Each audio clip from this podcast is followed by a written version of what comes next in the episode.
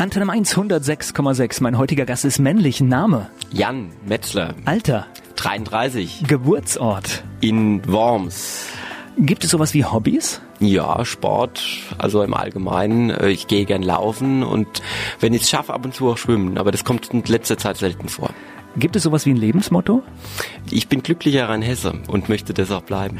Besondere Merkmale, wenn Sie sich beschreiben sollten. Woran erkennt man Sie? Bodenständig, erdverwachsen, sehr, sehr unkompliziert und ich glaube, anpackender Typ. Der CDU-Bundestagsabgeordnete Jan Metzler ist heute mein Gast hier bei Antenne Mainz 106,6. Heute zu Gast hier bei Antenne Mainz 106,6 der Bundestagsabgeordnete Jan Metzler in Worms geboren. Fangen wir doch einfach da mal an. Also logischerweise auch in Worms aufgewachsen. Ich bin im Stadtkrankenhaus in Worms glücklich zur Welt gekommen, aber aufgewachsen bin ich in Dittelsheim-Hessloch, in einer wunderbaren Ortsgemeinde, auch ein Stück weit im Herzen Rheinhessens. Das hört sich auch so nach einem kleinen Dorfleben an? Ja, ist es. Also äh, wir haben im Endeffekt von der Einwohnerzahl her das, was man wirklich einen dörflichen Charakter nennen kann. Mit 1700 Einwohnern ist das, glaube ich, etwas, was wirklich Dorf ist, ja, in Rheinhessen. So ein klassisches Weindorf? Ja, klassisches Weindorf. Und, durch, durch. und Sie kommen ja, glaube ich, auch aus einer Familie, die mit Wein zu tun hat. Bin selbst Winzer, ja, ja, ja. Also irgendwie war die, die Abfolge Weindorf und Winzer dann das Schöne, weil man hat das Ganze dann auch im elterlichen Weingut dann durch und durch so erlebt, dass man sagen kann, das ist etwas, was man dann wirklich erfahren hat, erlebt hat und deswegen kam auch die Motivation dann zu sagen, ich möchte gerne auch Winzer lernen. Das heißt also auch in der Kindheit so richtig mit dem Weinberg und alles miterlebt, was dazu gehört? Sicher, also ich habe auch noch Weinbau in einer Art und Weise erlebt, wie man das heute so ein Stück weit schon historisierend sieht. Also sprich, man hat äh, Trauben gelesen, hat mittags draußen in den Weinbergen gegessen zusammen mit allen.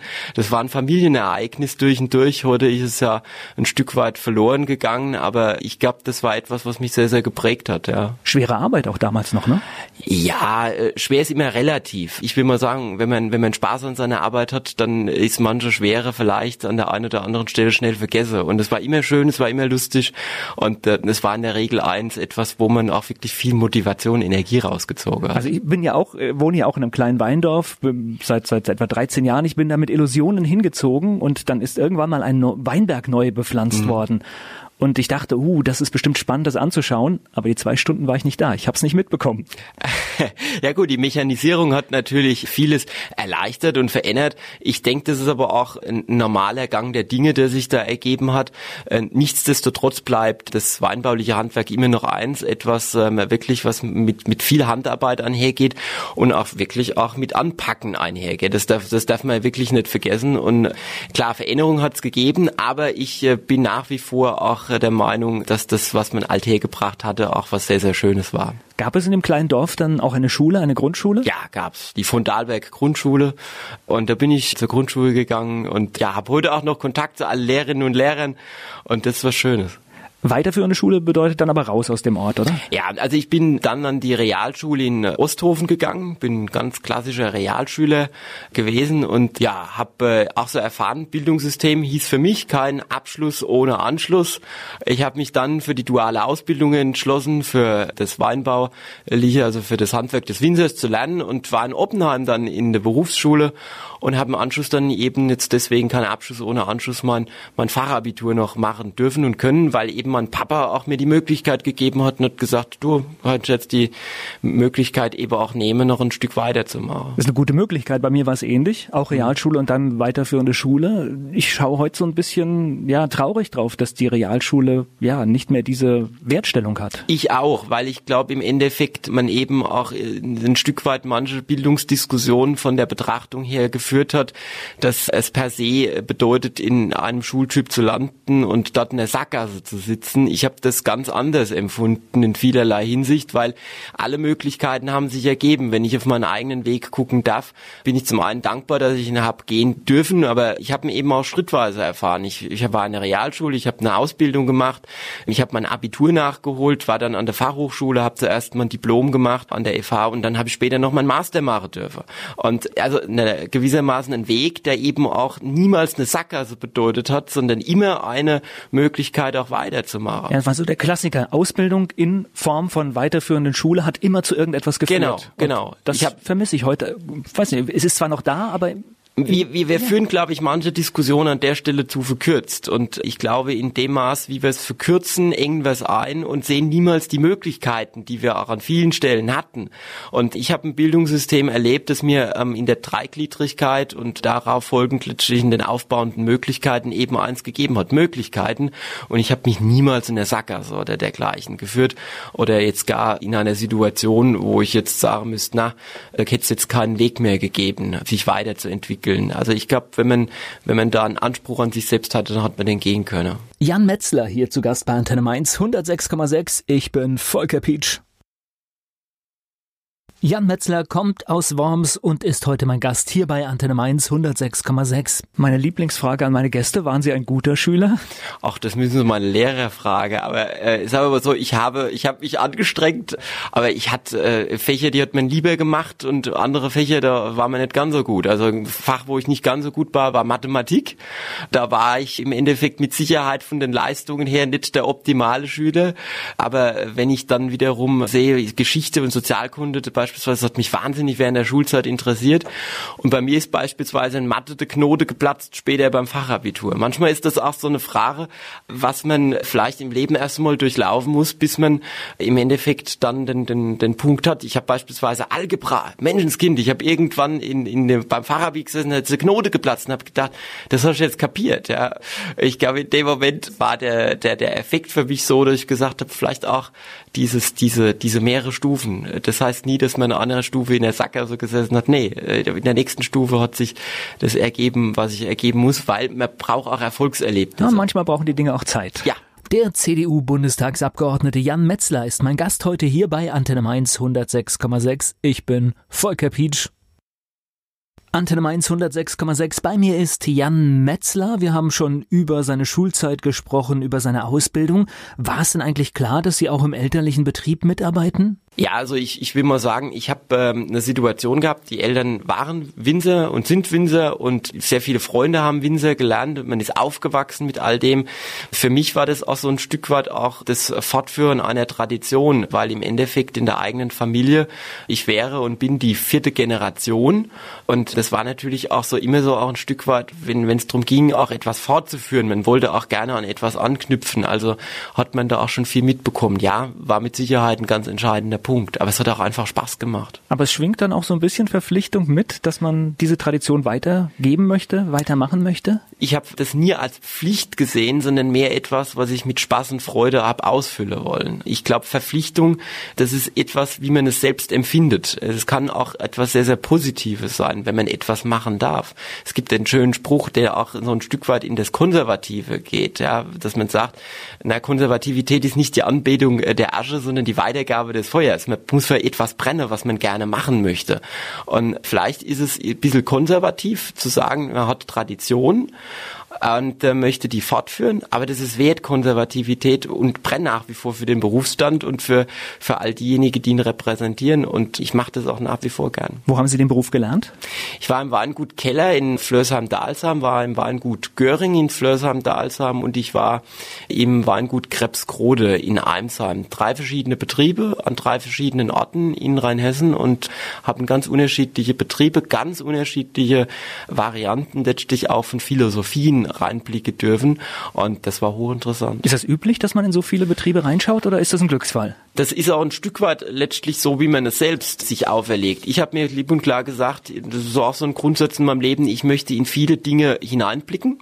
Und man kann nur etwas wirklich verstehen, wenn man auch äh, wirklich hinter die Kulissen verschiedenartig blickt. Das habe ich mir auch bis heute insofern bewahren wollen, dass ich beispielsweise jetzt auch mal im politischen viele Praktikas versucht zu machen. Ich habe bei einem Metzger beispielsweise mal einen Tag mit Praktikum gemacht, weil ich einfach wissen wollte, wie es ist. Ich äh, habe mir jetzt als nächstes auch verordnet, werde bei der Polizei, werde ich einen Nachtdienst mitmachen, werde da mitfahren, weil ich möchte wissen, wie es tatsächlich ist. Und deswegen habe ich mal in meiner Lehrzeit vielleicht damals auch schon gesagt, weil mich das einfach so immer so ein Stück weit auch geprägt hat. Ich möchte verschiedene Dinge einfach auch richtig durchblicken können. Das ist eine gute Philosophie. Ich sage das auch mal vielen jungen Menschen, die hier ein Praktikum machen wollen. Selbst wenn ihr nach zwei Wochen rauskommt und sagt, das ist es gar nicht, mhm. was ich machen will, das ist eine Riesenerkenntnis, weil sie bewahrt dann im Leben vor einem großen Fehler. Schafft Erfahrungsschätze. Ja. ja. Und ich habe äh, ganz tolle Erfahrungen machen dürfen, habe ganz fantastische Familien auch letztlich kennenlernen dürfen, die äh, man in aller Regel Weingüter sind Familienbetriebe und man ist als Lehrling Teil der Familie.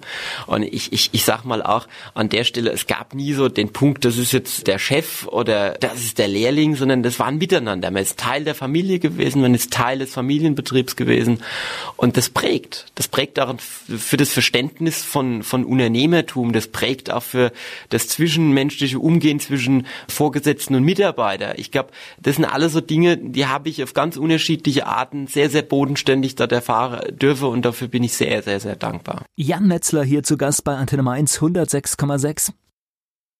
Er ist seit einigen Jahren im Deutschen Bundestag für die CDU und heute mein Gast Jan Metzler hier bei Antenne Mainz 106,6. Sie haben ja im Moment wahrscheinlich keine Zeit, im äh, Familienweingut mitzuarbeiten. Wer macht das jetzt? Was machen die Eltern? Es ist weniger geworden, äh, in der Tat. Also das letzte Mal, wo ich wirklich was mitmachen konnte, da war jetzt, als ich ein bisschen mehr Luft hatte, war äh, Anfang des Jahres im Januar. Da habe ich meinem Papa geholfen, einen halben Tag Reben schneiden, weil das das ist richtig entspannt gewesen, da mal wieder mit im Weinberg stehen zu dürfen. Nein, wir sind ein Familienbetrieb. Das heißt, mehrere Generationen, alle unter einem Dach packen nach wie vor an, wobei wobei eben jetzt meine Schwester, die ja selbst auch im Weinbaulichen eine Ausbildung genossen hat, hat hier Weinbau studiert, mit meinem Schwager mehr und mehr, die auch ein Weingut in Bodenheim haben, auch äh, verschiedene Arbeiten mit meinem Papa zusammen in Dittelsheim-Hessloch äh, mit übernehmen. Und das klappt, Familienbande. Und die Familie ist gewissermaßen die Basis, die Grundlage, die mich auf einem Sockel auch arbeiten lässt, wo, wo ich wirklich eine Basis habe, dass ich das machen darf. Und ja, da bin ich auch sehr dankbar dafür. Ihre Schwester kenne ich ja auch. Ich ja. glaube, die lebt ja so richtig den Wein, war auch rein hessische ja. Weinkönigin. Ne? Das ist, also ich bin auch mächtig, mächtig beeindruckt und auch stolz auf das, was sie hier auch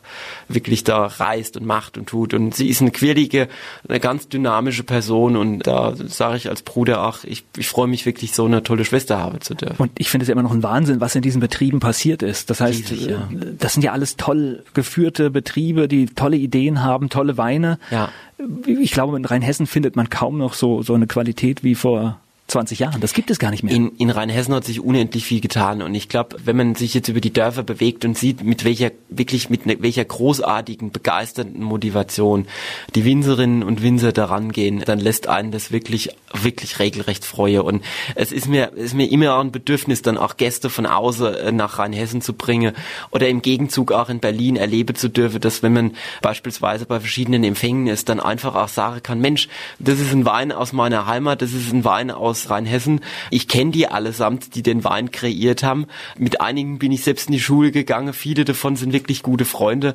Und es begegnet mir immer dann auch so im Berliner Leben, dass ich sagen kann, guck mal da, toll, so ein Stück Heimat. Und ich darf sagen und darf Bezug nehmen bei internationalen Gästen ein Stück Heimat eben auch auf dem politischen Parkett mit dabei zu haben. Also mir macht es immer ganz große Freude, wenn ich irgendwo unterwegs bin und man findet einen Wein aus der genau. Heimat auf der Karte. Genau. Und das passiert immer häufiger. Genau. Nee, das passiert da in Berlin Berlin, also es gibt wenig Plätze, an denen ich in der letzten Zeit gewesen bin in, in Berlin, wo ich nicht irgendeinen namhaften Winzer der Region Rheinhessen, der wirklich schon mehrfach jetzt aufgetaucht ist, nicht gefunden hätte. Und das macht einfach Freude. Das ist toll. Das freut mich ungemein. Ich spreche heute hier bei Antenne Mainz 106,6 mit dem Bundestagsabgeordneten Jan Metzler.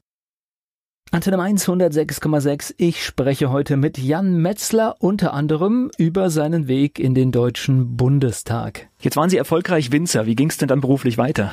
Also ich war Winzer und ich habe ähm, danach von meinem Papa allerdings auch nochmal die Möglichkeit bekommen, auch ein Stück weit eben über den Tellerrand rausblicken zu dürfen. Bin an der Fachhochschule Wormste dann Assistent gewesen, zunächst während dem Studium und das war am Lehrstuhl für Handelsmanagement und war dann später mit zuständig für die Internationalität der Fachhochschule in Worms und für das International Office zuständig als Exchange Koordinator, so nennt sich es ganz neudeutsch. Und da hatten wir 126 Partneruniversitäten weltweit, aus denen Studenten aus aller Herren Länder kamen und dessen Austausch ich mit koordiniert habe. Also ich hatte jede Woche mit rund 40 Nationen zu tun und das hat mich einfach so in meinem Blick äh, total auch wirklich wahrhaftig über den Tellerrand rausblicken lassen können. Und das hat irrsinnig viel Spaß gemacht. Das hat irrsinnig viel Spaß gemacht. Das glaube ich. Ich habe, ähm, man schaut ja immer so in ja. Wikipedia und solche Dinge ja. nach. Da habe ich aber auch noch sowas wie Eventmanagement mhm. gefunden. Ja. Wie kam es dazu? Nun gut, also äh, wie gesagt, getreu meinem Motto, dass ich in verschiedene Dinge reinblicken wollte und auch verschiedenes erleben wollte und dass es dankenswerterweise dann auch mit Algebra dann in, in der Fach in der Fachoberschule dann aber Klick gemacht hat und ich konnte dann meinen Anschluss finden, war es dann so, dass ich dann mir in, in während dem Studium gesagt habe, okay, du möchtest, du machst das Studium, aber ich hatte irgendwie noch Energien. Ich habe gesagt, ich möchte noch was machen.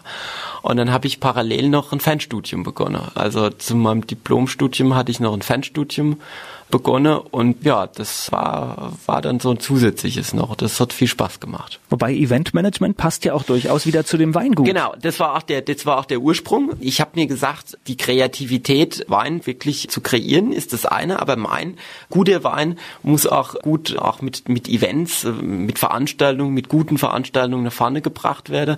Und ich habe mir gesagt, das ist jetzt mal interessant, das vielleicht auch in Form dieses Fanstudiums so ein bisschen aufzubohren. Und so bin ich in diese Richtung gekommen und habe dort auch sehr, sehr viel lernen dürfen. Weil wir feiern ja nächstes Jahr 200 Jahre Rheinhessen und ich weiß schon, was ich so mitbekommen habe. Also gerade von den Weingütern kommen ganz tolle Ideen für Feiern riesige im kommenden Impulse, Jahr. Riesige Impulse. Also wir multiplizieren uns ja im Jahr 2016 wirklich als große Gemeinschaft mit all unseren einzelnen Leistungen zusammen und die Summe wird mit Sicherheit ein ganz fantastisches Ergebnis, ein ganz fantastisches Jahresfest geben. Nur eins möchte ich auch sagen, es ist wichtig, dass wir diese Impulse und die Motivation auch über das Jahr 2016 hinaustragen. Das ist eine ganz wichtige Sache. Ich glaube, wir werden sehr viel in dieses Jahr 2016 hineinpacken, aber da sind jetzt so viele tolle Initiativen gerade am Entstehen und ich hoffe einfach, dass wir diese Initiativen nachhaltig über das Jahr 2016 hinaus dann auch bewahren können. Ich bin da sehr zuversichtlich. Also ich kenne jetzt eine Geschichte, die passiert zwischen Gaubischofsheim, Haxheim, Zornheim und Ebersheim. Ja. Die haben vorher nichts zusammen gemacht. Ja. Und äh, auf einmal sitzen die am Tisch, machen eine Veranstaltung zusammen.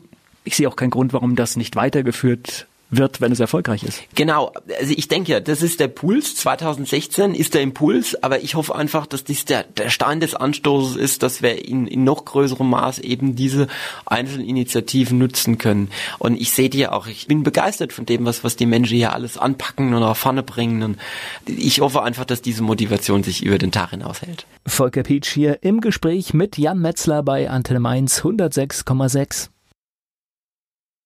Der Bundestagsabgeordnete Jan Metzler ist hier zu Gast bei Antenne Mainz 106,6. Jetzt müssen wir mal den Weg finden. Wann sind ja. Sie denn in die Politik gekommen? Ich bin mit 15 Jahren in die Politik gekommen, habe Junge Union gemacht, habe dann meine ersten Erfahrungen auch verbandsintern in der CDU auch ein, ein Stück weit äh, sammeln dürfen. Wohlgemerkt, ich bin aus einem recht unpolitischen Haus eigentlich.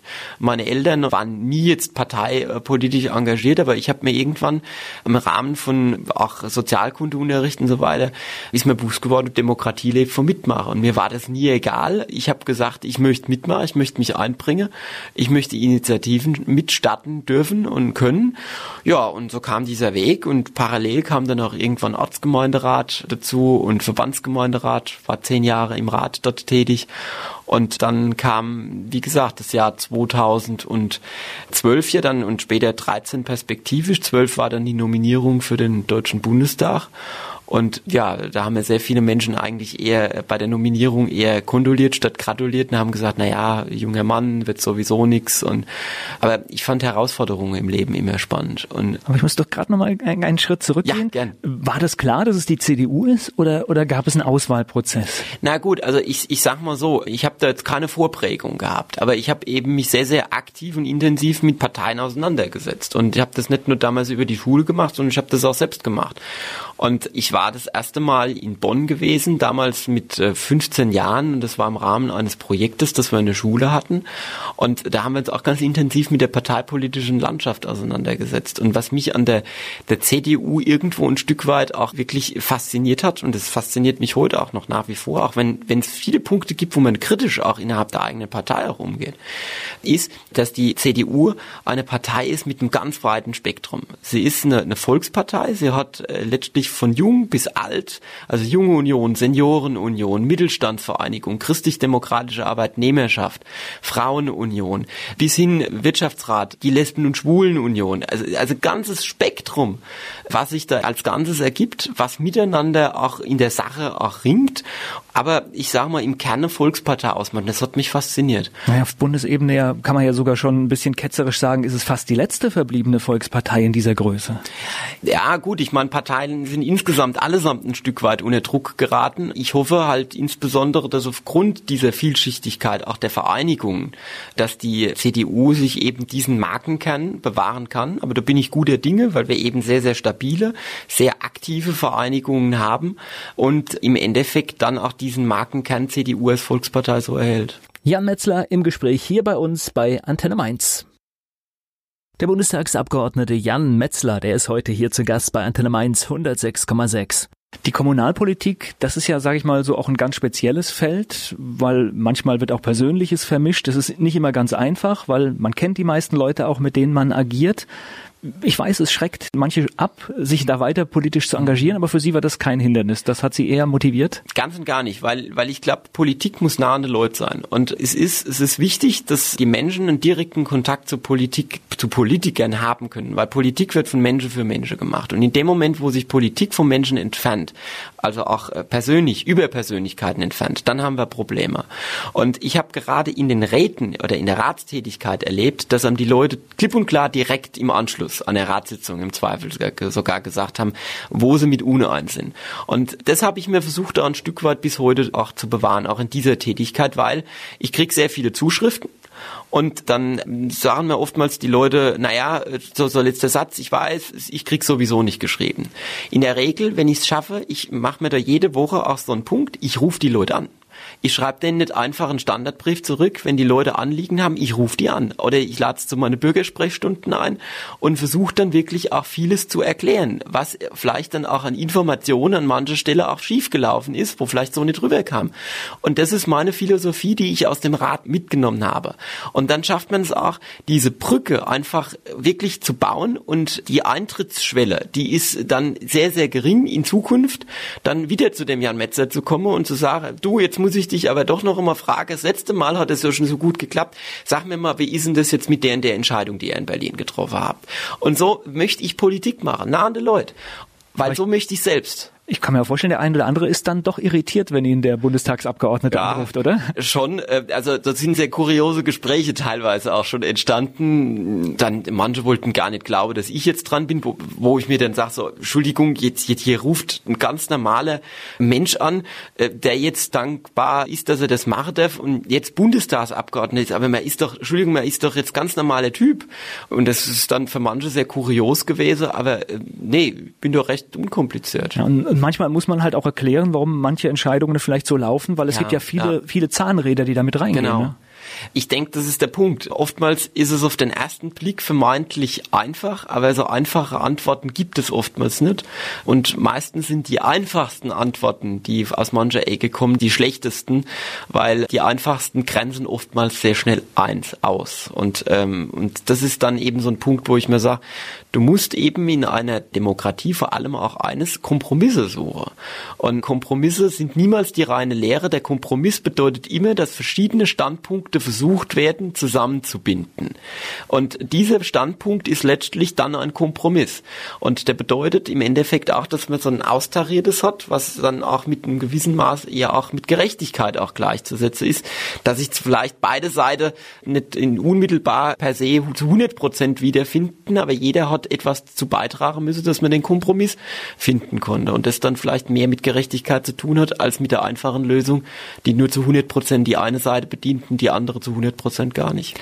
Und ich glaube, es ist mittlerweile auch sehr vieles so komplex geworden, dass eine Entscheidung, die auf den ersten Blick richtig aussieht, aber sich dann nach zwei, drei Jahren als nicht ganz richtig äh, zeigt, das kann man oft gar nicht sehen, weil so viele Dinge ineinander greifen. Das stimmt, aber manchmal bräuchte man wirklich so eine Art Gesetzestüff, ja, und müsste dann über die eine oder andere Sache, die man entschieden hat, äh, wohlweislich nachdenken. Und ich, ich sag mal ganz freiweg eins, Politiker sind auch nur Menschen und man, man beurteilt nach bestem Wissen und Gewissen, aber immer von dem jeweiligen Standpunkt, auch zeitlich ausgesehen, wo die Entscheidung getroffen wird. Was heute richtig ist, muss muss morgen noch lange nicht mehr unmittelbar richtig sein. Insofern glaube ich, dass es auch wichtig ist, dass Politik sich auch immer selbst reflektiert und sagt, okay, das war damals gut und damals standen wir auch dazu, aber wir müssen eben auch heute umdenken. Und so schafft es auch Politik weiterhin auch Vertrauen zu haben. Jan Metzler im Gespräch hier bei Antenne Mainz 106,6. Ich bin Volker Pietsch. Von Jan Metzler möchte ich nun wissen, wie man in den Bundestag kommt. Er ist heute hier zu Gast bei Antenne Mainz 106,6. Wie geht denn das jetzt? Wie wird man denn nominiert für einen Platz im Bundestag, für einen Platz auf dem Wahlzettel? Nominiert, naja gut, also äh, vorweg äh, machen sich natürlich die Parteien zunächst einmal Gedanken, wer Kandidatin, wer Kandidat werden könnte. Und so war es auch bei mir. Innerhalb der Partei war ich, denke ich, schon recht bekannt regional durch mein Engagement, das ich in verschiedenen Vorsitzendenämtern und so weiter hatte. Und ich habe dann eben gesagt, ich könnte mir vorstellen, das zu machen. Und dann ging das eben so etappenweise durch. Da wurden zunächst in, in verschiedenen Gremien drüber diskutiert und dann gab es eine Wahlkreisvertreterversammlung, so nennt sich das. Und äh, ja, ich hatte noch zwei Mitbewerber um die Nominierung und die Delegierten haben wir ihr Vertrauen geschenkt. Das heißt, da gab es eine Abstimmung genau, diese drei Kandidaten? Abst Abstimmung zwischen drei Kandidaten und ich muss auch sagen, das ist super fair abgelaufen zwischen allen samt und äh, mich verbindet neben der Tatsache, dass ich äh, vorher schon wirklich in Freundschaft beiden verbunden war und jetzt im Nachgang wirklich noch eine tiefere Verbindung, weil damit sehr viel Respekt und Anständigkeit miteinander umgegangen wurde. Und das vergesse ich auch beide nicht. Und das hat uns eigentlich so menschlich noch näher zusammengebracht. Und ich habe zu beiden auch noch nach wie vor ein, ein wunderbares, in Freundschaft geprägtes Miteinander. Und ja, danach war ich Kandidat und dann durften wir loslegen. Und dann tausend. Das durfte loslegen, das ja. heißt, da geht's dann richtig in den Wahlkampf, oder? Ja, ja, dann ging's richtig in den Wahlkampf. Und ja, 150 verschiedene äh, Ideen gleichzeitig und hat ein Team. Eines hat man meistens die in der Regel nicht. Äh, also wir hatten eines Motivation, was bewegen zu wollen. Wir, wir hatten allesamt auch Energie, dass wir gesagt, den Langstreckelauf, das, das, das schaffen wir, das machen wir. Und ich, ich habe gesagt, jeden Tag aufs Neue. Jetzt, jetzt wirst du dich da wirklich mit allem, was du an Kraft hast, rein. Eins hatten wir nicht, das war in der Regel Geld, weil man soll es nicht unterschätzen, so ein Wahlkampf kostet auch wirklich richtig auch Geld. Aber Not machte da meistens erfinderisch. Ich hatte. Aber Sie waren ja schon Wahlkampf erfahren. Das heißt, logischerweise durch den Kommunalwahl wussten Sie schon, was auf Sie zukommt. Natürlich ja, ist es eine andere Dimension. Andere Dimension, ähm, das ist richtig. Und auch in anderen Art. Also beispielsweise äh, Transportfahrzeuge. Man hat ja irgendwie so ein, so ein Wahlkampfmobil auf einmal gebraucht. Und ja. Das ist eine ganz andere Größe als genau, vorher. Genau, ne? andere Größe als vorher. Und dann war die Frage, wie, wie machen wir das jetzt? Wie regeln wir das? Und dann habe ich irgendwann gesagt, wisst ihr was? Eigentlich, also die großen Hochglanz Fahrzeuge, die können wir uns nicht leisten und das geht alles nicht. Und ja, ich bin dann, und das hat da irgendwie so zu mir gepasst und den habe ich heute noch mit einem alten VW-Bus, der ist älter gewesen als ich selbst.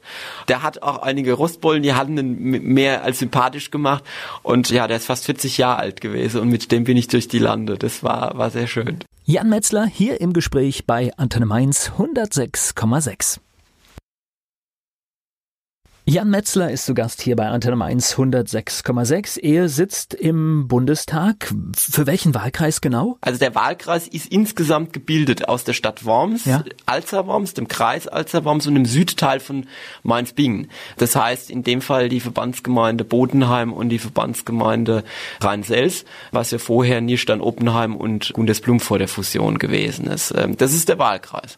Und in dem Radius hat man sich dann auch bewegt. Das ist eine ordentliche Größe. Das ist eine heißt, ordentliche Größe, ja. Äh, da macht man dann Wahlkampfstände, besucht Firmen oder was macht man da alles? Ganz unterschiedliche Dinge. Also klar, die klassischen Dinge, äh, Wahlkampfstände, man macht Hausbesuche, äh, Neudeutsch nennt sich das ja Hauscanvassing, also der Kandidat, die Kandidatin kommt zu Haus vorbei. Das hat richtig Spaß gemacht. Das war vor allem dann interessant, wenn man da mit manchem durchs Ort gegangen ist, der ja allesamt gekannt hat und dann ist da ja kuriose Dinge entstanden. Da hat man noch bei, hin und nach beim Kaffee auf einmal gesessen und und da kamen dann alle möglichen Leute dazu und dann wurde über Politik diskutiert und so weiter und so fort. Ja und äh, ja. Das heißt, da arbeitet man mit der politischen Basis des Ortes zusammen, genau. die natürlich alle kennen und einem weiterhelfen können und vielleicht, sage ich mal, auch Dinge, genau. Dinge, die man vielleicht nicht macht, einfach äh, Gen genau, dass man, man die unterlässt. Man, man, man ist unterwegs und versucht vor allem eben nah bei den Leuten eben für seine Ideen zu werben. Aber dann eben auch Podiumsdiskussionen. Ich glaube, wir hatten in diesem Wahlkampf allein 13, 14 Podiumsdiskussionen gehabt mit allen Kandidaten, wo wir in der Sache auch hart gerungen haben. Wir hatten Schwerpunktgespräche gehabt mit verschiedenen Vertretern verschiedener Branchen etc. Also war ganz vielschichtig. In Summe waren es über 1000 Termine nach einem Jahr in ganz verschiedenen Ecken, in ganz verschiedenen Tiefen, in ganz verschiedenen Ausprägungen, ja. Das heißt, da muss man seiner normalen Arbeit nachgehen und gleichzeitig muss man noch schauen, dass man den Wahlkampf stempft. Das ist, glaube ich, eine richtig heftige Zeit, ne? Ja, also zum einen ja und ich habe dann also meinen ganzen Jahresurlaub in Summe zusammengefasst und habe den dann versucht, so gerade in den letzten Monaten dann zusammenzuführen. Äh, aber gerade an den Wochenenden ging's halt richtig rund. Also ich sag mal so, die, die klassische Abfolge des Jahres kam so dazu. Also sprich, das Jahr begann mit Neujahrsempfängen. Das ging dann weiter mit Fastnachtsveranstaltungen und ging dann direkt über in die ein oder anderen Kerben und Feste und so weiter, die ja dann auch stattfinden. Aber das habe ich mir bis heute bewahrt, ja. Nun war dieser Wahlkreis ja wirklich, man kann sagen, jahrzehntelang fest in SPD-Hand. Motiviert das besonders? Na, also es macht zunächst einmal dankbar. Und ich muss ganz ehrlich sagen, wenn man über Jahre hinweg eben auch verschiedenartig nach Berlin kommen dürft und war dort Praktikant oder war dort mit Besuchergruppen und geht dann im Plenarsaal an der Glaswand vorbei und da steht dann Zutritt nur für Abgeordnete und Saaldiener des Deutschen Bundestages. Und dann geht man das erste Mal über diese Schwelle und darf zum ersten Mal da drin Platz nehmen nach diesem Wahlkampf, nach den rund 1000 Terminen. Und dann macht das zweierlei. Erstmal dankbar, aber auch ein Stück weit auch demütig. Ich weiß wohl um das Vertrauen, um den Vertrauensvorschuss, den ich von meinen Wählerinnen und Wählern bekommen habe. Und ich möchte eben jeden Tag aufs Neue durch engagierte Arbeit dem Vertrauen auch Raum geben und möchte das mit guter, solider Arbeit auch dann unerbauen. Das ist das, was ich empfunden habe in dem Moment. Wie ist denn so ein Wahlabend? Das heißt, äh, man weiß wahrscheinlich so eine Tendenz, wie das aussieht für die Gesamtpartei, aber wann wussten Sie denn, ich habe das geschafft? Na, also wir haben Folgendes gemacht. Wir haben klar natürlich eine Wahlparty gehabt und ich habe mich dann aber bewusst mit Familie, mit Freundinnen, mit Freunden zurückgezogen in etwas privateren Rahmen und definitiv gewusst, man, man ist natürlich mit, mit verschiedenen Leuten, die in den Wahllokalen dann natürlich per SMS mitteilen und sagen, das ist ausgezählt und hier sieht's gut aus, ja. Da sieht's gut aus. Und der Landeswahlleiter, die geben ja dann auch von der Landeswahlleitung auch einiges in, ins Netz dann direkt rein und dann sieht man ja auch im Endeffekt, wie es auf einmal ausschaut und irgendwann war dann so der Punkt, wo man gemerkt hat, okay, wenn dieser Trend weitergeht, dann könnte das wirklich reichen. Und ja, dann hat es zum Schluss gereicht und es war wirklich erst einmal ein unbeschreibliches Gefühl. Aber ich habe dann auch in dem Moment wirklich, ich bin, bin unheimlich dankbar gewesen, weil ich, weil ich mir gesagt habe, Mensch, die Leute schenken dir jetzt dieses Vertrauen und der restliche Abend ist, ist dann natürlich unvergesslich für mich, aber das ist, das muss man mal auch abnehmen, das, das läuft dann so ein bisschen wie ein Film an einem ab, weil das ist, sind so viele Einzeleindrücke, die da auf einen einprasseln und das ist unbeschreiblich, das werde ich mein ganzes Leben lang also nicht vergessen, diesen Abend. Jan Metzler hier im Gespräch bei Antenne Mainz 106,6. Ich bin Volker Pietsch. Er ist seit einigen Jahren im Deutschen Bundestag für die CDU und heute mein Gast Jan Metzler hier bei Antenne Mainz 106,6. Ich glaube, so ein Direktmandat ist auch, glaube ich, ein besonderer Auftrag. Absolut, ich denke auf jeden Fall. Und ich mache mir das auch jedes Mal aufs Neue bewusst. Also ich bin auch ein kritischer Geist, gerade auch deswegen, weil ich zunächst mich meinen Bürgerinnen und Bürgern verpflichtet sehe hier in diesem Wahlkreis. Ich bin im wahrsten Sinne des Wortes eins, ein Lobbyist für meine Heimat und eben auch, wenn es darum geht, auch ein Rechtsanwalt, ein Anwalt für meine Heimat. Und so verstehe ich mich auch. Und deswegen bin ich auch an verschiedenen Punkten auch kritisch.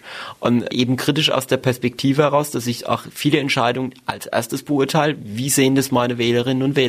Und meine Bürgersprechstunde kriege ich das auch sehr unverblümt und auch in meinen Telefonaten, die ich für Ewe dargelegt. Und dann entscheidet man, glaube ich, schon anders, als wenn man einfach nur sagt, naja, ist jetzt egal, was da der oder jene drüber denkt, jetzt mit der großen Masse mit. Das ist nicht meins. Ich fühle mich als erstes Mann Wählerinnen und Wählern verpflichtet. Gab es während des Wahlkampfes schon Unterstützung von der Bundespartei? Hatte man da schon Kontakte nach Berlin?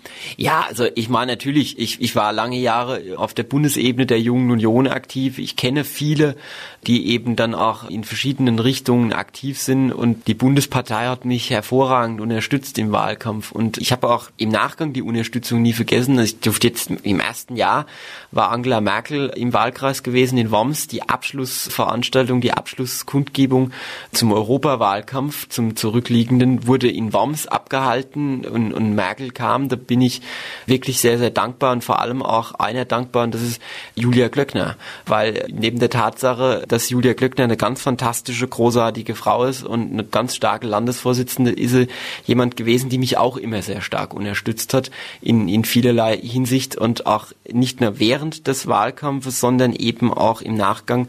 Und ich glaube, sie war jetzt im Wahlkreis allein auf acht, neun Terminen gewesen, jetzt auch im Nachgang bei der Vielzahl von Terminen. Und ich denke, da muss man sagen, da hat sich diese Nähe auch ausgezahlt, weil natürlich, wenn man dann etwas auf dem kurzen Dienstweg zu besprechen hatte, dass man etwas brauchen, dann ist das auf, auf, diesen Schienen sehr gut gelaufen. Da bin ich jetzt einfach auch mal persönlich auch sehr glücklich, dass das so geht. Na gut, diese Kontakte sind natürlich hilfreich, weil oft kann man ja bei Dingen nur etwas machen, indem man Öffentlichkeit erzeugt. Und je wichtiger die Persönlichkeiten sind, die auf einem Termin sind, Absolut. umso größer ist die Öffentlichkeit. Absolut. Nee, also ich glaube schon, es ist wirklich, dass man auch ein Netzwerk bildet. Also es gibt den schönen Spruch, den habe ich mal irgendwann mal zurechtgelegt, für jedes Problem im politischen Leben und im Allgemeinen gibt es eine Telefonnummer. Und man muss möglichst viele sammeln, um möglichst kurzen Draht äh, zu haben, um möglichst schnell Probleme lösen zu können. Und es fängt an, wenn ich auf dem Dorf unterwegs bin und mir Leute sagen, äh, Herr Metzler, wir haben das und das Denkmal, wir bräuchten unbedingt Geld. Und dann ist es natürlich gut, wenn man einen kurzen Draht beispielsweise zur Kulturstaatsministerin, zur Frau Monika Grütters hat, die einen dann eben auch mit unterstützt. Äh, so geschehe beispielsweise auch in Worms, äh, Hansheim, wo eben in Hansheim ein Schloss, das Hansheimer Schloss vorhanden ist, das ähm, eben auch Unterstützung gebraucht hat. Und da eben aber auch, und das möchte ich auch dazu sagen, die, die überparteiliche Arbeit sehr gut funktioniert hat, auch mit den Kollegen der anderen Fraktionen. Und ich denke, darauf kommt es auch an. In der Sache muss man einfach wirklich ab und zu ringen, aber man muss dann auch in der Sache zusammenarbeiten, wenn es darum geht, zum Wohle der, der, der Menschen was vor Ort zu bewegen. Ich glaube, es ist ein Erfolgsrezept von Angela Merkel, dass sie zeigt, dass sie mit so vielen Leuten auch zusammenarbeiten kann und durchaus auch Brücken geht, die man von ihr vielleicht auch gar nicht erwartet hat. Ja, absolut. Also ich bin vor allem der Meinung, man muss, man darf sich nicht einigeln. Man darf nicht gewissermaßen so auf Gedeihen Verderb auf seiner Position oder äh, seiner vermeintlichen Grenze letztlich sich einigeln, verschanzen, sondern man muss sich selbst auch fortlaufend reflektieren ist das, was ich jetzt in dieser Position einnehme oder mit dieser Position einnehme, ist das richtig?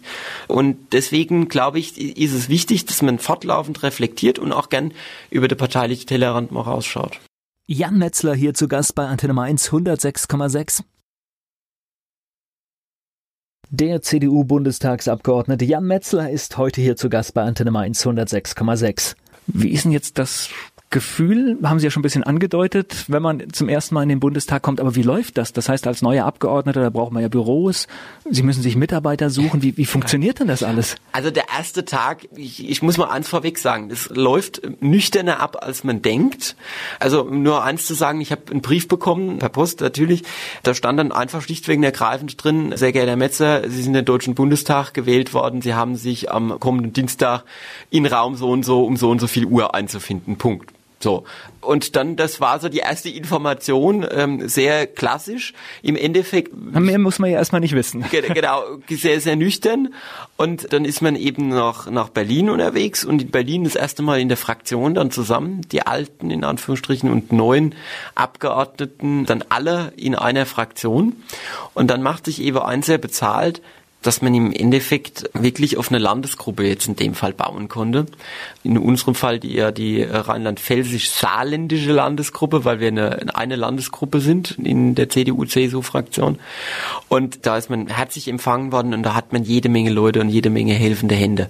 Aber ich weiß beispielsweise, als wir die IP-Adressen von, von jedem Einzelnen, hat jeder ja seine eigenen Adressen dann bekommen und so weiter und auch einen, einen Laptop, dass man zumindest mal auch ohne Büro jetzt arbeiten konnte.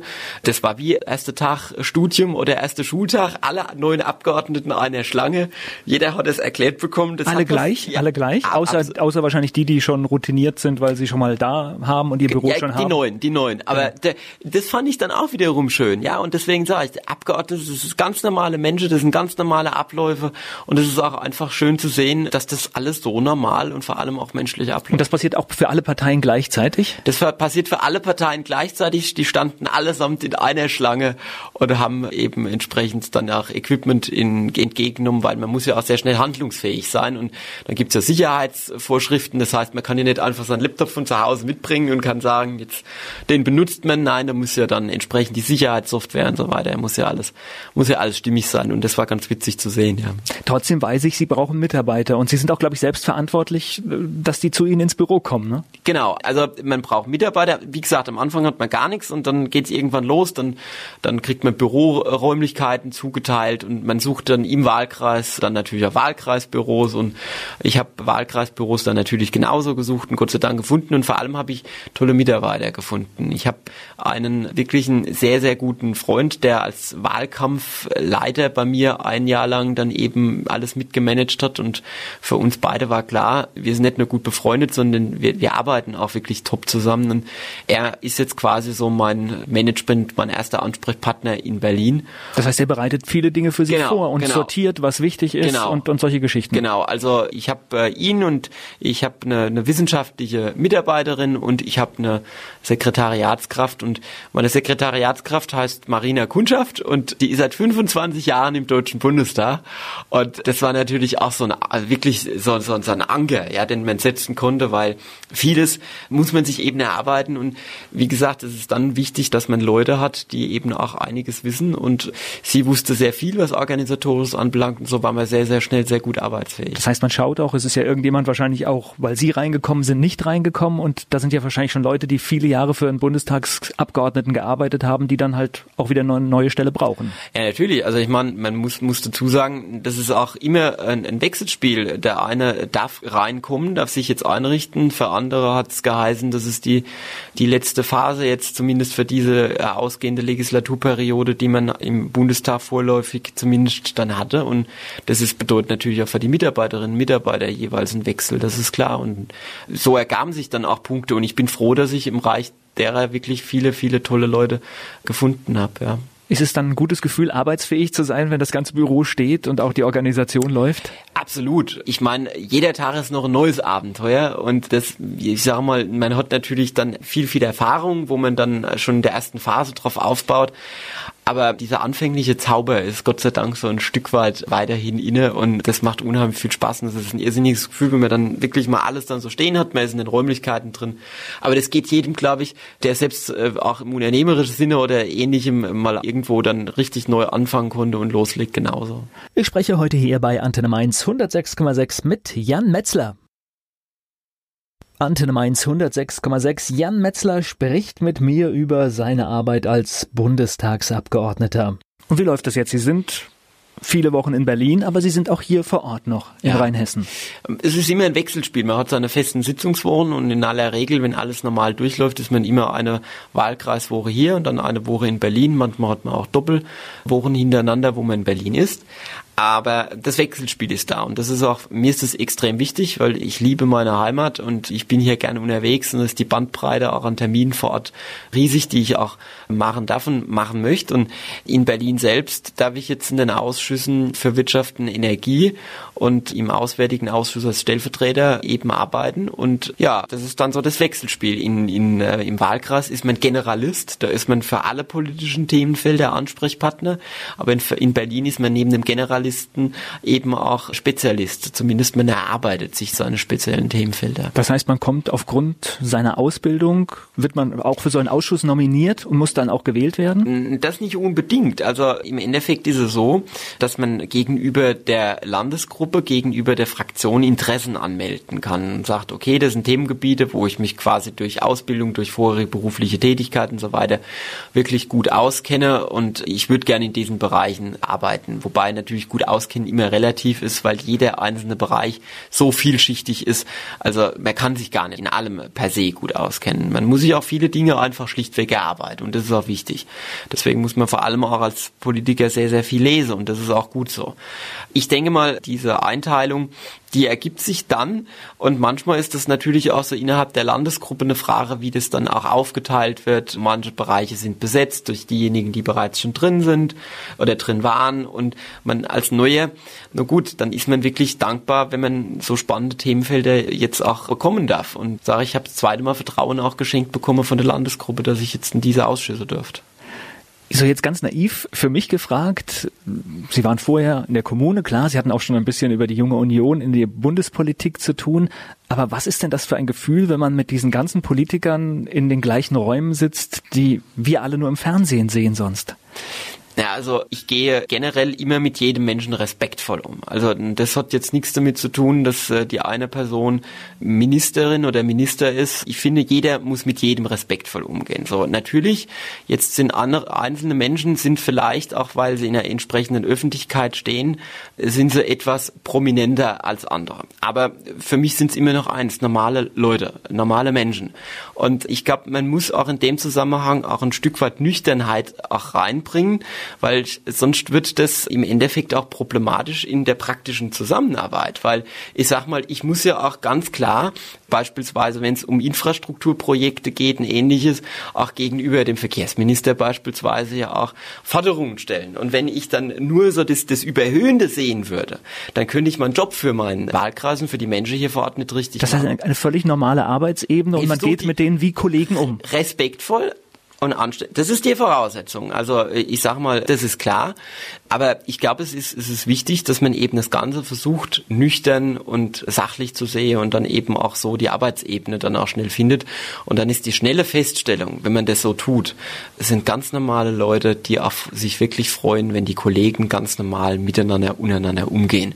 Und ich denke, dann erreicht man auch sehr schnell auch eine Ebene, wo man wirklich auch was bewegen kann. Jan Metzler hier im Gespräch bei Antenne Mainz 106,6. Ich bin Volker Pietsch. Antenne Mainz 106,6. Der Bundestagsabgeordnete Jan Metzler ist heute hier bei mir zu Gast. Kommen wir nochmal zu dem Wahlkreis. Wie ist das im Wahlkreis? Kann ich Kontakt mit Ihnen aufnehmen? Äh, klar, also ich, ich sage mal, die Bandbreite äh, reicht bei mir äh, von der Bürgersprechstunde, die regelmäßig stattfindet. Ich habe ein Wahlkreisbüro in Worms, ich habe ein Wahlkreisbüro in Alzer und ich bin in der Verbandsgemeinde Rheinselz und Bodenheim bin ich dann wechselnd an verschiedenen Orten unterwegs und habe dort meine Sprechstunden und war jetzt vor kurzem wieder in Nierstein und habe dort meine Sprechstunde gehabt. Ansonsten ist man überall unterwegs. Da geht die Bandbreite wirklich von sozialen Einrichtungen über Schulen bis hin zu Unternehmenbesuchen besuchen, bis hin zu verschiedenen Vereinen, die man besucht, äh, verschiedene Verbände, die man besucht, etc. Also die Bandbreite ist riesig. Und nebenbei, man, man ist dann eben auch noch bei allen festen kulturellen Ereignissen unterwegs und ist permanent eben eins, vor allem Leute. Und das ist das, was so schön ist. Und es ist kein acht Stunden Arbeitstag, ne? Ja, Gott sei Dank nicht. Nein, also ich muss ganz ehrlich sagen, es ist, es ist ein sehr, sehr vielschichtiger Job und der könnte nicht vielschichtig sein, wenn er nur in acht Stunden gepresst wäre. Das geht nicht. Ja gut, Sie müssen ja auch zu den Menschen, das Leben findet ja nicht, genau, das es findet, am Wochenende statt, es genau, findet abends statt. Das ja. findet nicht in acht Stunden, von Montags bis Freitags statt und insofern bin ich ja auch sehr dankbar, ich darf in so unterschiedliche Dinge reinblicken und ähm, in so unterschiedliche Punkte auch mal ähm, auch eine ganz andere Perspektive auch aufbaue, auch ein Verständnis erst einmal dadurch gewinne, dass ich hinter die Kulissen blicken darf und Insofern will ich sagen, in acht Stunden kriegt man das nicht gepresst und da bin ich sehr dankbar, dass das ein bisschen mehr ist. Wie ist es im Bundestag? Gehören Sie zu den Jüngeren? Ja, also wir haben die sogenannte junge Gruppe in der CDU-CSU-Fraktion. Da sind wir gegenwärtig, die geht bis 35. Da sind wir 28 Stück, unter 35 momentan. 311 Abgeordnete umfasst die CDU-CSU-Fraktion. Die jüngste Abgeordnete, jetzt muss ich schwer nachdenken, weil wir hatten da einen, einen, einen Zuwachs gehabt, ist 26. Und ich glaube, insofern, das Parlament ist ein Spektrum von bis Gott sei Dank. Also es ist komplette Alterspyramide, die sich in irgendeiner Form dann darstellt und das komplette Altersspektrum, das sich darstellt. Und ich gehöre jetzt zu den Jüngeren, aber nicht zu den Jüngsten, ja.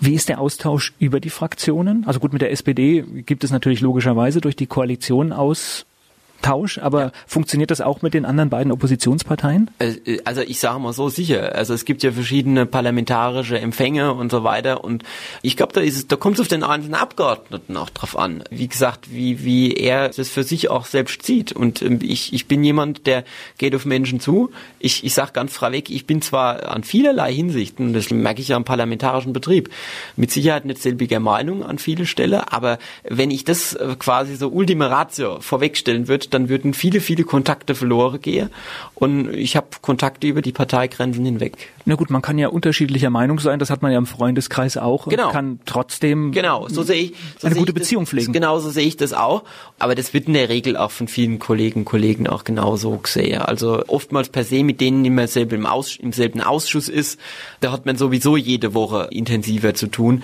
und wenn es um die Sache geht, dann muss man ja auch entsprechend auch äh, für seine Position auch ringen. Und dann diskutiert man sowieso auch noch immer beim berühmten Glas Wein oder beim berühmten Glas Bier dann im Nachgang zur Plenumssitzung. Volker Pietsch hier im Gespräch mit Jan Metzler, dem CDU-Bundestag. Der Bundestagsabgeordnete Jan Metzler ist hier zu Gast bei Antenne Mainz 106,6. Wir stellen unseren Gästen immer elf Fragen. Geht es ein bisschen um Mainz? Ja. Das würde ich jetzt gerne mit Ihnen auch probieren. Ja. Ihr Lieblingsplatz in Mainz? Äh, Schillerplatz. Fleischwurst mit Senf oder Handkäse mit Musik? Fleischwurst mit Senf. Ihr Ausgehtipp in Mainz? Äh, mein Ausgehtipp in Mainz, da gibt's jetzt jede Menge, aber ich finde beispielsweise auf der Zitadelle oben zu stehen und Blicke über Mainz zu genießen, was ganz Fantastisches, auch sehr Romantisches. Mainz ist für mich ein Platz, wo ich als Ranzegardist vor allem eins habe, eine zweite Heimat. Was muss ein echter Mainzer mal gemacht haben? Fastnacht gefeiert habe. Der peinlichste Song in Ihrer Musiksammlung? Der peinlichste Song in meiner Musiksammlung? Ähm, hm. Ich glaube, ich habe irgendwo noch ein Album mit, wo auch Katzenklo dabei ist, von Helge Schneider. Haben Sie sowas wie einen Spitznamen? Janni, ja. Fastnachtsfan oder Fastnachtsmuffel? Äh, Fastnachtsfan, absolut, durch und durch. Mainz 05 ist für mich. Der Verein. Welche berühmte Persönlichkeit möchten Sie mal treffen? Ich würde gerne, hm, welche berühmte Persönlichkeit würde ich gerne treffen? Den, den aktuellen Papst, obwohl ich evangelisch bin, ich würde den aktuellen Papst gerne mal treffen. Wie sind Sie denn in die Mainzer Fastnacht, in die Ranzenkarte gekommen? Durch Freunde. Einfach ganz, ganz, ganz normal und dann hängen geblieben. Äh, durch Freunde hängen geblieben und ich muss ganz ehrlich sagen, es hat mir von Anfang an gefallen und die Gemeinschaft dort hat mich einfach eins fasziniert. Ja, und das, das hat mich elektrisiert und ich bin bis heute mit Leib und Seele dabei und das ist jetzt schon ja, über zehn Jahre her. Wir hatten vorhin schon kurz über die Ausschüsse gesprochen. Was werden da für Themen besprochen? Was, was kommt da alles auf den Tisch? Das ist ganz unterschiedlich. Also ich sage mal, das Spektrum im Wirtschaft- und Energieausschuss kann man sich vorstellen, geht von regionaler Wirtschaftsförderung bis zum aktuellen EEG-Gesetz. Also die, die Bandbreite ist da riesig. Das heißt also auch diese Energiewende ist dann auch ein Thema, was dort besprochen ja, ja, wird? Ja, klar, dort wird sie vor allem vornehmlich eben auch diskutiert und vorangebracht. Ja, Also die Bandbreite ist sehr groß. Ich selbst bin, bin eben Berichterstatter für zwei Bereiche, für ähm, regionale Wirtschaftsförderung und für Handel. Und da beschäftige ich mich beispielsweise im Bereich Handel auch damit, wie verändert sich letztlich Einkaufen in Deutschland. Also wir erleben ja, dass wir beispielsweise einen Lebensmitteleinzelhandel in der Fläche so gar nicht mehr haben, dass in vielen Dörfern sich im Endeffekt das Einkaufen mittlerweile recht schwer darstellt. Und wir erleben genauso in den Städten, dass unsere Städte eben immer weiter Konzentrationsprozesse durchmachen. Die berühmte Shopping Mall dann im Endeffekt das immer gleiche Bild in den in allen möglichen Städten letztlich weltweit. Äh, bietet weltweit. Ja. Und ich meine an der Stelle, ich bin jemand, der gerne den Facheinzelhandel ansteuert und ich habe auch eben meinen Bauernladen auch ganz gerne um die Ecke. Und deswegen muss man jetzt halt sehr genau darauf achten, wie kriegt man das Ganze so auch an der Schnittstelle zwischen stationärem Handel und Onlinehandel auch so abgedeckt, dass es passt. Das heißt, da wirft man vielleicht auch einen Blick in andere Länder, weil wenn man zum Beispiel in die USA schaut, da ist es ja mit Online schon schon viel weiter Ja, in manchen Bereichen. ja, ja. Das heißt, die haben ja schon eine Lebensmittelversorgung, die online funktioniert, die bei uns ja noch in Kinderschuhen steckt. Absolut. Ich meine, verschiedene Startups kann ich ja selbst in, in, in Berlin eben momentan auch gerade an den Punkten danach erleben, die mehr und mehr, und ich finde es toll, was die Startup-Szene in, in äh, gerade in Berlin auch alles voranbringt, eben umsetzt. Aber man macht sich natürlich dann äh, schon, man muss sich Gedanken machen, wie man eben auch unter den Aspekten, wir sind eine Gott sei Dank immer älter werdende Gesellschaft, wie man eben auch solche Bedürfnisse dann noch abgedeckt bekommt. Und eine der Hauptanliegen, die bei mir in den Sprechstunden zutage gefördert wird, ist, Herr Metzer, ich kann fast nirgendwo mehr einkaufen bei uns, weil es nichts mehr gibt. Und wenn immer der Einzelhandel weg ist und dann hinterher, sage ich mal ganz klassischerweise, dann auch die Bank noch weg ist und nur noch der Schalter da steht und Das ist ja meistens ein Anfang. Wenn irgendetwas genau, wegbricht, irgendwas dann geht es wegbricht ganz schnell. Und dann gibt's keine Arzt mehr in der Fläche. Und das sind dann so die Punkte, die die Menschen wirklich hautnah sehr stark betreffen. Und da ist es wichtig, dass man eben Antworten darauf sucht, wie man so etwas auch unter sich veränderten demografischen Umständen eben zum einen bewahrt, aber auch an den Stellen, wo es eben möglich ist, eben Neues, auch online gestützt, eben als eine Möglichkeit sieht, um es zu ergänzen. Der CDU-Bundestagsabgeordnete Jan Metzler ist heute mein Gast hier bei Antenne Mainz 106,6. Antenne Mainz 106,6. Der CDU-Bundestagsabgeordnete Jan Metzler ist bei mir. Wir haben uns unter anderem über Einkaufsmöglichkeiten in kleineren Gemeinden in Rheinhessen unterhalten. Und ich glaube, da ist manchmal die Politik auch ganz ehrlich bedient, wenn sie sagt, es gibt hier keine Lösung. Ich glaube, Ehrlichkeit ist in der Politik immer etwas ganz, ganz Wichtiges und die gehört auch an den Punkten dazu. Aber mir ist es genauso wichtig, eben auch Einzelhandel in der Fläche nach wie vor auch möglich zu halten. Und da bin ich auch momentan in, in der Diskussion nicht durch. Wir haben jetzt ähm, im Ministerium, Bundesministerium für Wirtschaft und Energie gibt es jetzt die Dialogplattform Einzelhandel. Ich selbst werde jetzt auch verschiedene äh, Dialogplattformen zum Thema Handel jetzt über die nächsten Monate ins Leben rufe. Bin da jetzt gerade in Vorbereitung, was ich für die AG mache, für die AG für Wirtschaft und Energie, um eben dieses Thema aus unterschiedlichen Richtungen zu beleuchten, um eine Antwort darauf zu finden. Wobei Bauernlädchen, ich kenne auch ein Beispiel in, in, im Nachbardorf, Düsseldorf. Da gibt es auch mittlerweile so einen kleinen Einkaufsladen, der ein bisschen selbst organisiert auch ist. Ich glaube, da bedarf es auch ein bisschen der Findigkeit der Menschen vor Ort, ne? Ja gut, ähm, ich meine genau diese Punkte, diese äh, diese Best Practice Beispiele, wie man so schön sagt, die die gehört jetzt eben zu identifizieren und natürlich jeder Ort ist unterschiedlich und man kann jetzt nicht ein Muster über alle Orte drüber legen und kann sagen, das ist allgemeingültig für jeden, aber es gibt auch beispielsweise in Schonsheim ein Modell unser Laden, der von der Dorfgemeinschaft getragen wird und ähm, auch betrieben wird und dann im Endeffekt genau diese Lücke geschlossen hat, weil es gab nichts mehr, kein Geschäft mehr, wo man hat einkaufen können. Und man darf auch nicht vergessen, so ein Laden ist auch oftmals in einem Ort ein Kommunikationsort. Da kommt man zusammen, da kommen die ältere Leute zum Plausch, zu, zu einer Tasse Kaffee zusammen, da wird Einkauf auch durch vieles ergänzt, was Zwischenmenschliches anbelangt. Und ich will mal ganz freiweg sagen, uns darf der Kit in der Gesellschaft nicht verloren gehen. Und den Kit kann ich halt in der weiteren Anonymisierung von vielen Orten nicht mehr finden.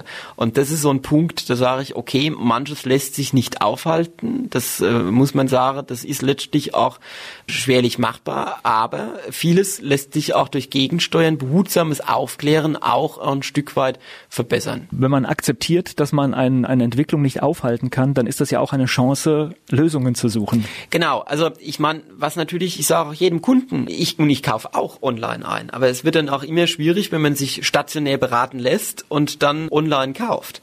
Und dann, ich, ich meine, dann hinterher natürlich dann auch äh, kommt, ja, wir, wir verlieren unsere Einzelhandelsstrukturen in den, in den Innenstädten. Also ich sag mal so, wir sollten eher nach dem Motto vorgehen, das eine tun, das andere nicht lassen.